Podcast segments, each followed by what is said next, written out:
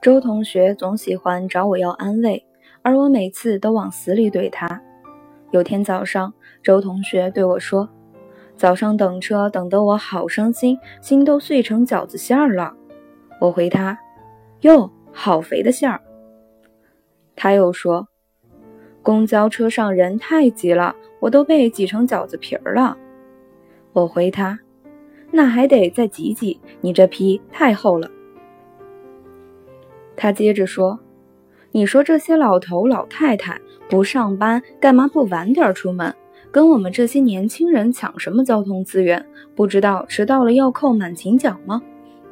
我继续怼他：“我就特别支持老头老太太早上跟年轻人挤，留那么大的舒适空间，让你在车上看《人民的名义》就对了吗？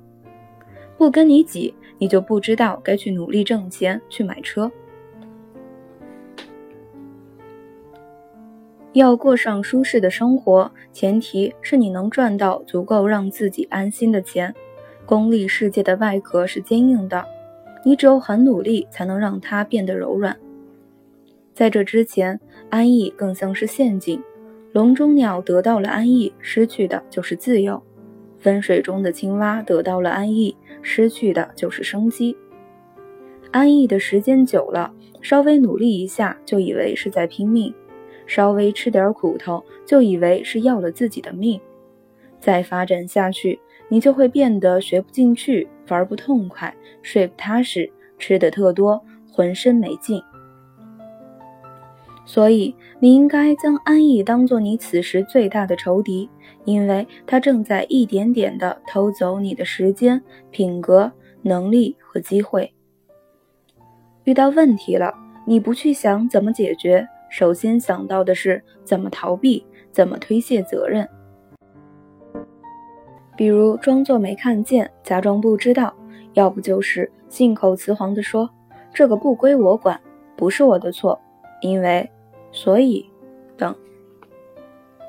这些理由让你心安理得的保持一个较低的水准，自然也就失去了成长的机会和变优秀的可能。解决问题时，你习惯了否定性思维，那不可能，我也没办法，怎么会？反正我不喜欢。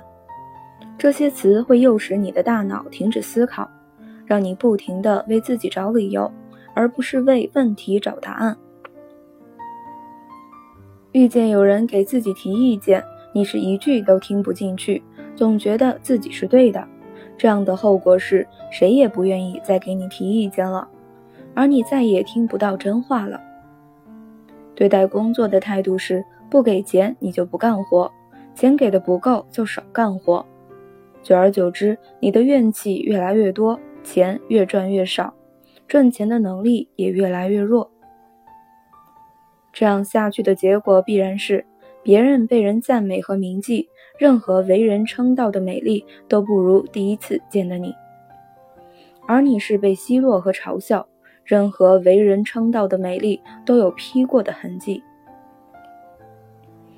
别人得到的是甜言蜜语，就算大雨让这座城市颠倒，我会给你怀抱；而你只能是，就算大雨让这座城市颠倒，公司照样算你迟到。你本想着要赌上所有的好运气，把自己变成一枚响当当的咸鸭蛋。咸的要死，富得流油，结果却是赔光了所有无忧无虑的好时光，耗尽了敢爱敢恨的勇气，之后活成了一头呆萌的小黄牛，既不能心安理得的虚度时光，还穷得只能吃草。有没有可能，上帝为你关上一扇门之后，大概是去睡觉了？